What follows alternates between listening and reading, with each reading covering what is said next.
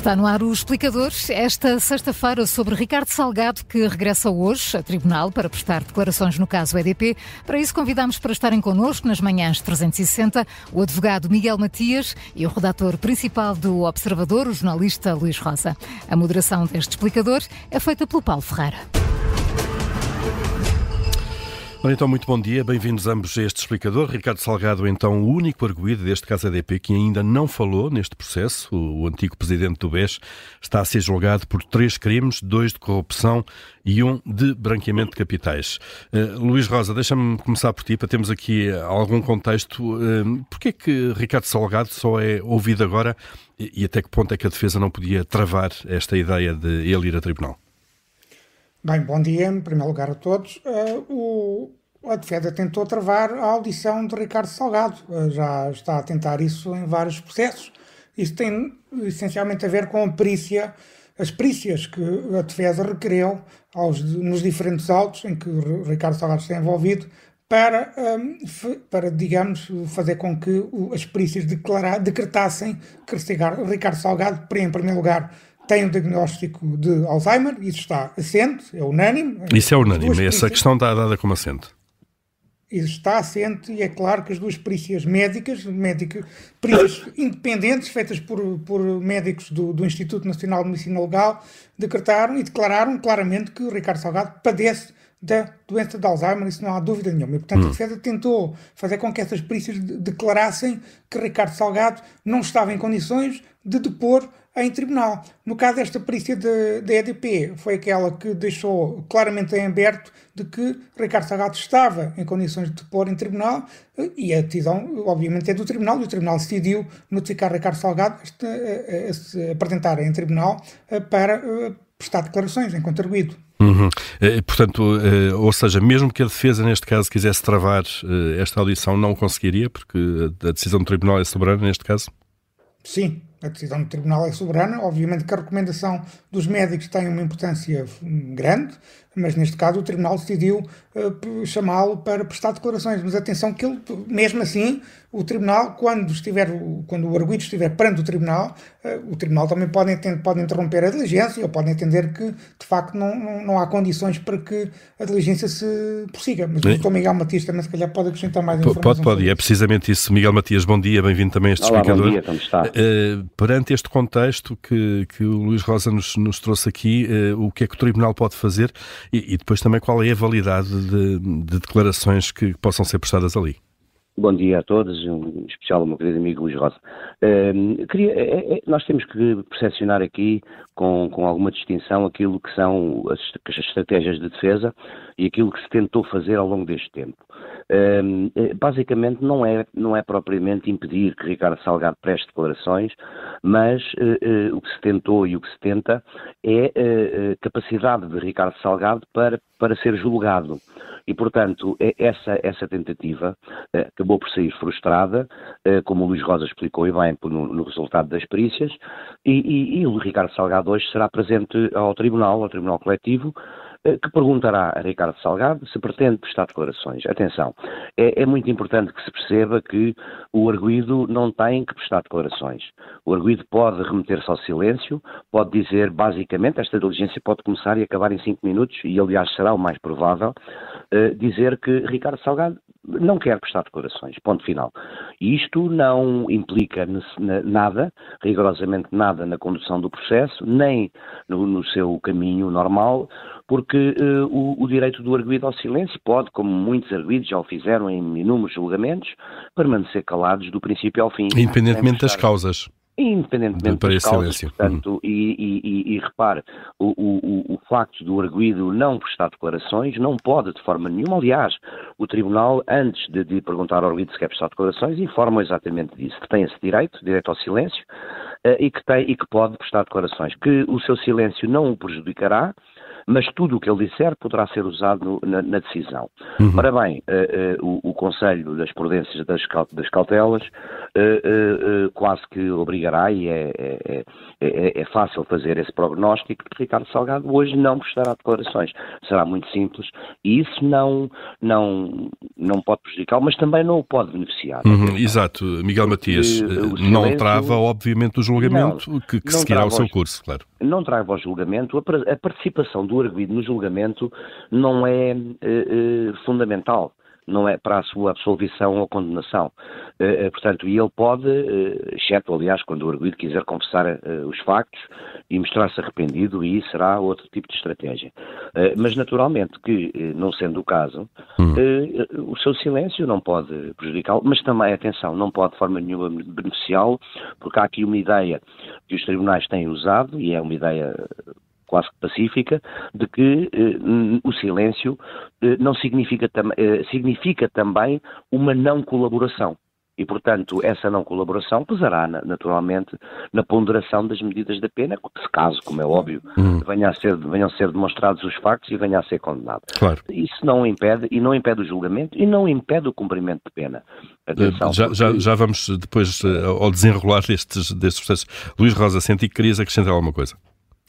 Queria, mas já, já lá vamos. Vamos seguir o teu, o teu, a tua moderação, como tu acabaste de dizer. Não, já lá vamos claro, questão da pena. Íamos, íamos aqui à questão, de facto, do desenrolar. Eh, atenção que este é um dos uh, vários processos em que Ricardo Salgado é, é, é erguido. Portanto, estamos aqui, neste caso concreto, só a falar do caso EDP.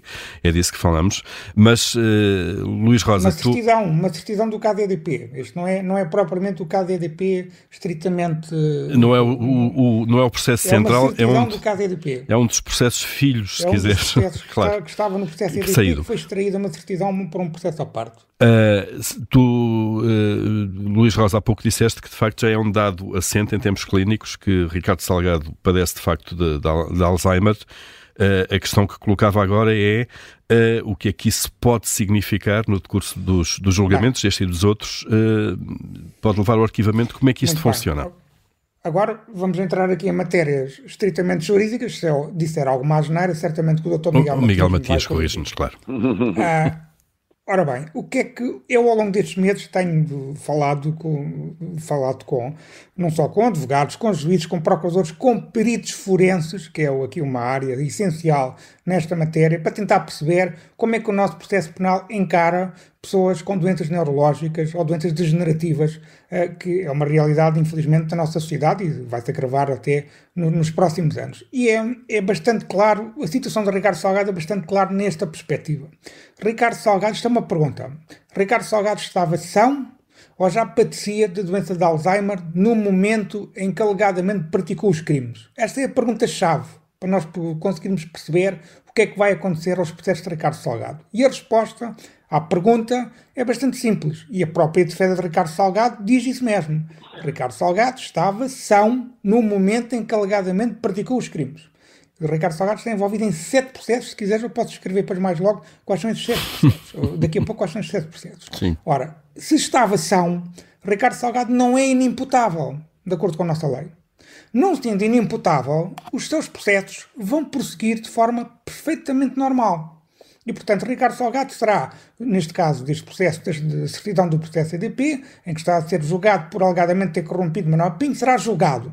No caso do abuso de confiança, por exemplo, que é uma certidão da Operação Marquês, que Ricardo Salgado tem uma pena pendente de, de 8 anos de prisão efetiva por três crimes de abuso de confiança, o que é que vai acontecer nesse processo que é o mais avançado, para os nossos ouvintes perceberem?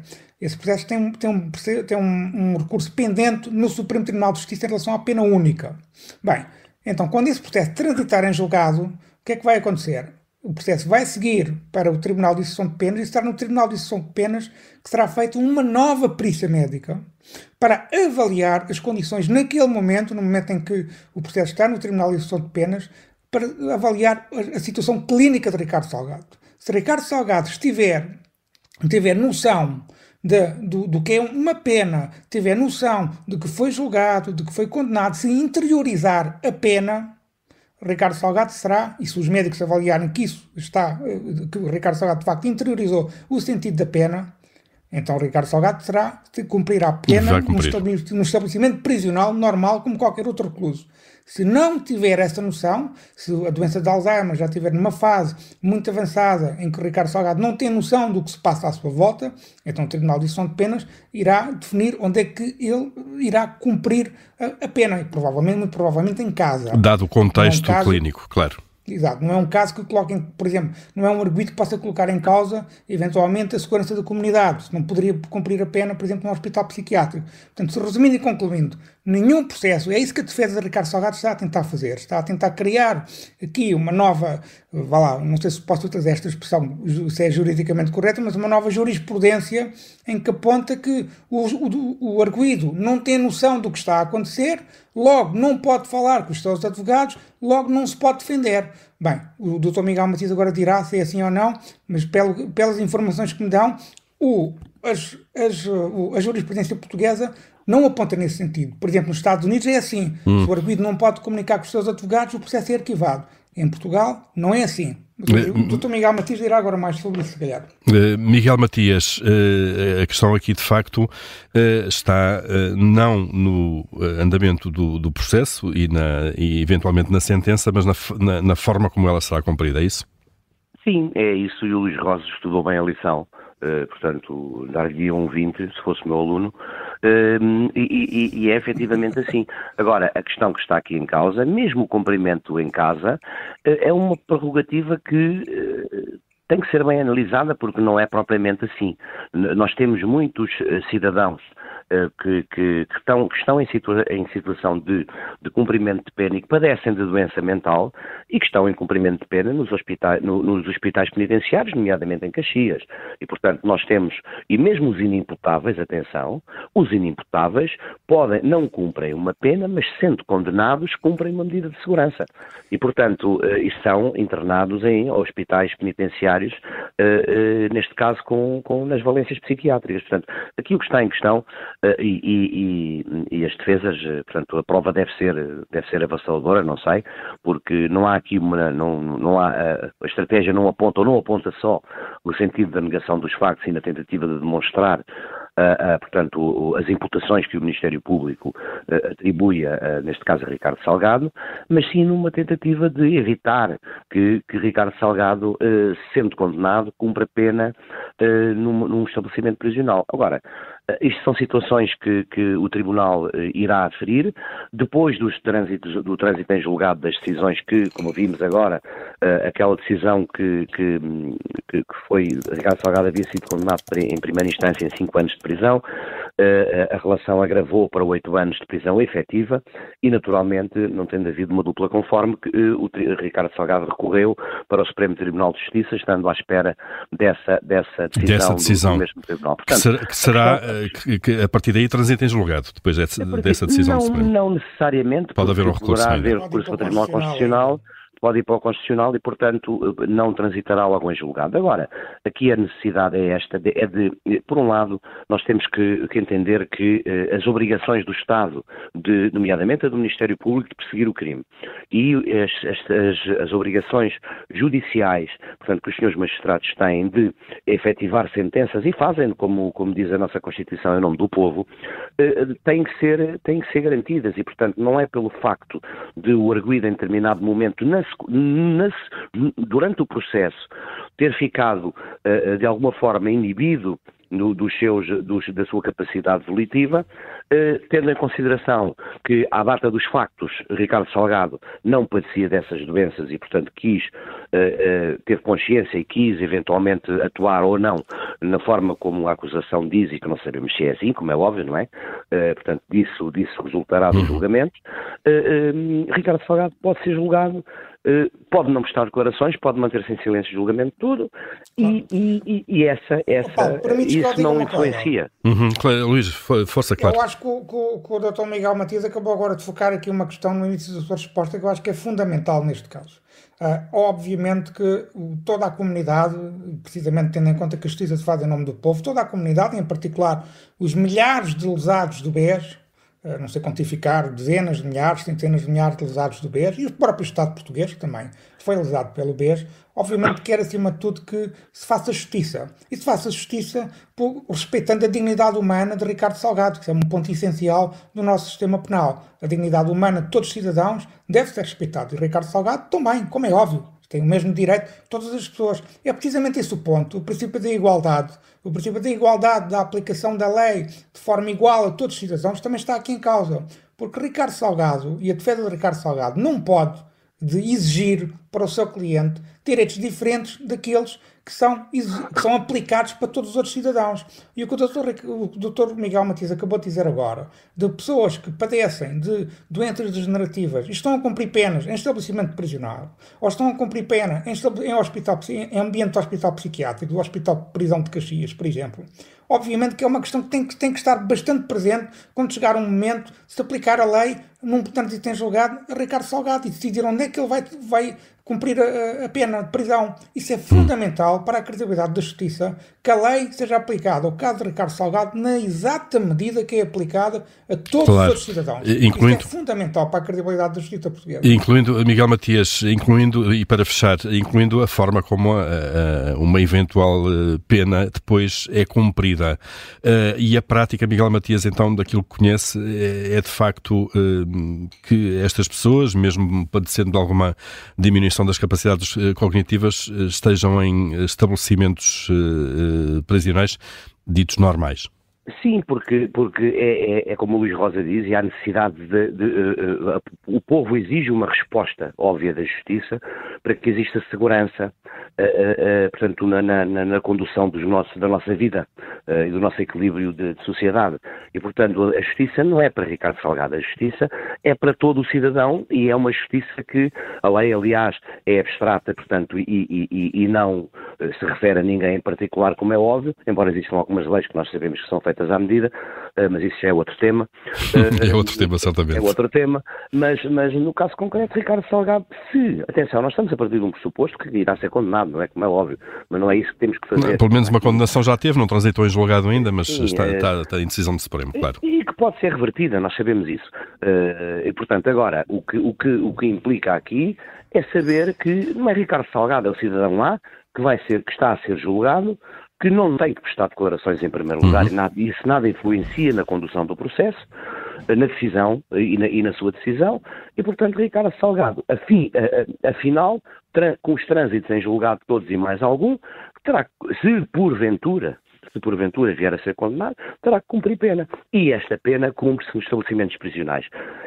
Um, a, a, a, a, prerrogativa, não é uma prerrogativa, mas. Para fechar, Miguel Matias, por favor a excepcionalidade do cumprimento em Gaza tem que ser muito bem verificada. Portanto, e não é, não é, eh, não é comum, atenção, e não é pelo facto de Ricardo Salgado poder ter condições em casa para, para aliás, até muito melhores que em qualquer estabelecimento prisional, eh, tomaram qualquer, tomara qualquer Melhor arguido, do que em, em, muitas casas portuguesas, agora. Tomara, na larga maioria das casas portuguesas. Tomara claro. qualquer arguido cumprir pena na, na, nas casas de Ricardo Salgado, Portanto, o que acontecerá é o normal, é o normal andamento da justiça e do sistema democrático a funcionar, separado, como nós sabemos, e, e, e, e, cumprindo os seus trâmites. Portanto, o julgamento pode não prestar declarações, nada, nada disso influencia, é um direito que tem, qualquer arguído, e, portanto, eh, eh, porque, repara uma coisa, é muito mesmo, mesmo para fechar, Miguel Mesmo para terminar, é muito importante perceber aqui uma coisa.